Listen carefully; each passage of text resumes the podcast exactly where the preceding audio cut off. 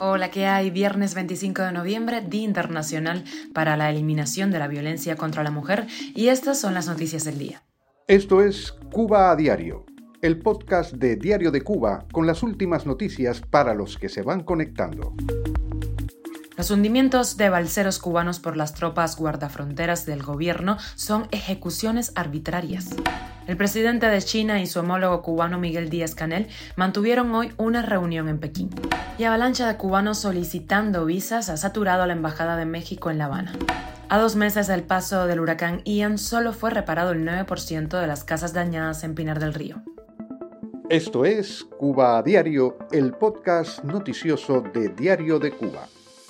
El gobierno cubano ignora los protocolos internacionales que establecen la protección de las víctimas de tráfico de personas y culpa a Estados Unidos de sucesos como por ejemplo el reciente hundimiento de una lancha cerca de Bahía Honda, en el que murieron, recordemos, siete personas, entre ellos una niña de dos años. La lógica que usan es eh, pues culpar a Estados Unidos por estimular a la migración irregular y el tráfico de personas, obviando que si existe tráfico de personas, entonces hay víctimas víctimas y la intervención de militares para frenar estas operaciones ilegales deben buscar en primer lugar la preservación de las vidas de estas personas. El protocolo en esos casos exige cuidar hasta las últimas consecuencias, por supuesto, la vida, dignidad y derechos de las víctimas, a menos que estos dejen de ser víctimas para convertirse en agresores. No ha sido el caso. Tanto los cubanos que intentaban emigrar a Estados Unidos a finales de octubre pasado, como los que iban a bordo del remolcador 13 de marzo de 1994, estaban desarmados,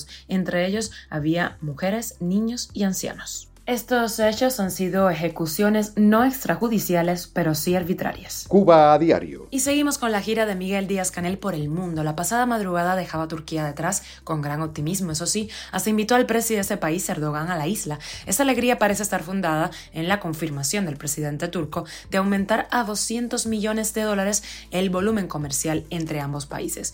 Ahora Díaz Canel está en China, en donde se reunió con el presidente Xi Jinping en Pekín, en la capital. En este encuentro, el mandatario chino declaró que su país haría todo lo posible para proporcionar apoyo a los cubanos. Xi Jinping asegura que, independientemente de la situación internacional, China no cambiará su política de amistad con Cuba ni su voluntad de trabajar para proteger la justicia internacional y oponerse a la hegemonía. Estaremos muy pendientes de si sale a la luz cualquier tipo de detalle o acuerdo.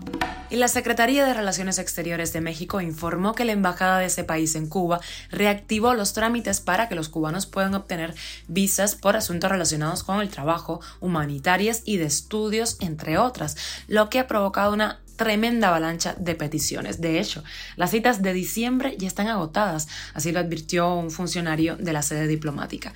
Los cubanos suelen preferir viajar a México buscando la frontera sur de Estados Unidos en vez de hacerlo a través de Nicaragua, que no les exige visado, pero los precios de los pasajes no han dejado de subir a causa de la oleada migratoria que vive la isla desde finales de 2021.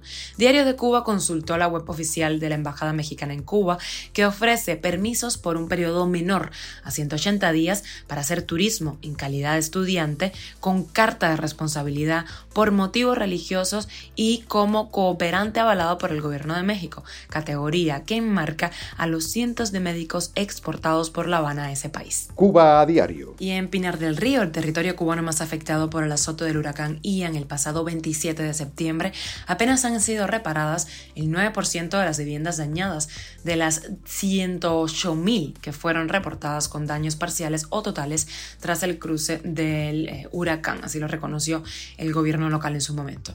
El huracán Ian dejó graves daños en Pinar del Río, Artemisa, La Habana, en Isla de la Juventud y provocó seis muertes, entre ellas la de tres linieros que acudieron a esos territorios para recuperar el sistema eléctrico. El gobierno no ha informado aún de la cuantía de las pérdidas totales por el fenómeno meteorológico.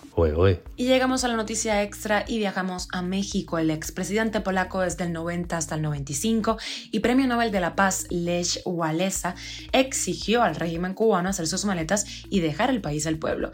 Esto durante una conferencia en solidaridad con los activistas de la isla agredidos por turbas procastristas en México.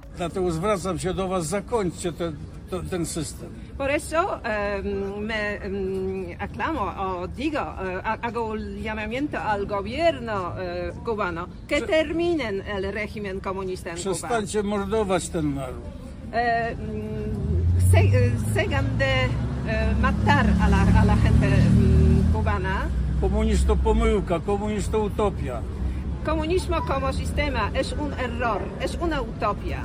Esto es Cuba a Diario, el podcast noticioso de Diario de Cuba, dirigido por Wendy Lascano y producido por Raiza Fernández. Gracias por acompañarnos, que pases feliz fin de. Nos puedes encontrar de lunes a viernes, recuerden Spotify, Apple Podcast y Google Podcast, SoundCloud, Telegram y síguenos en nuestras redes sociales.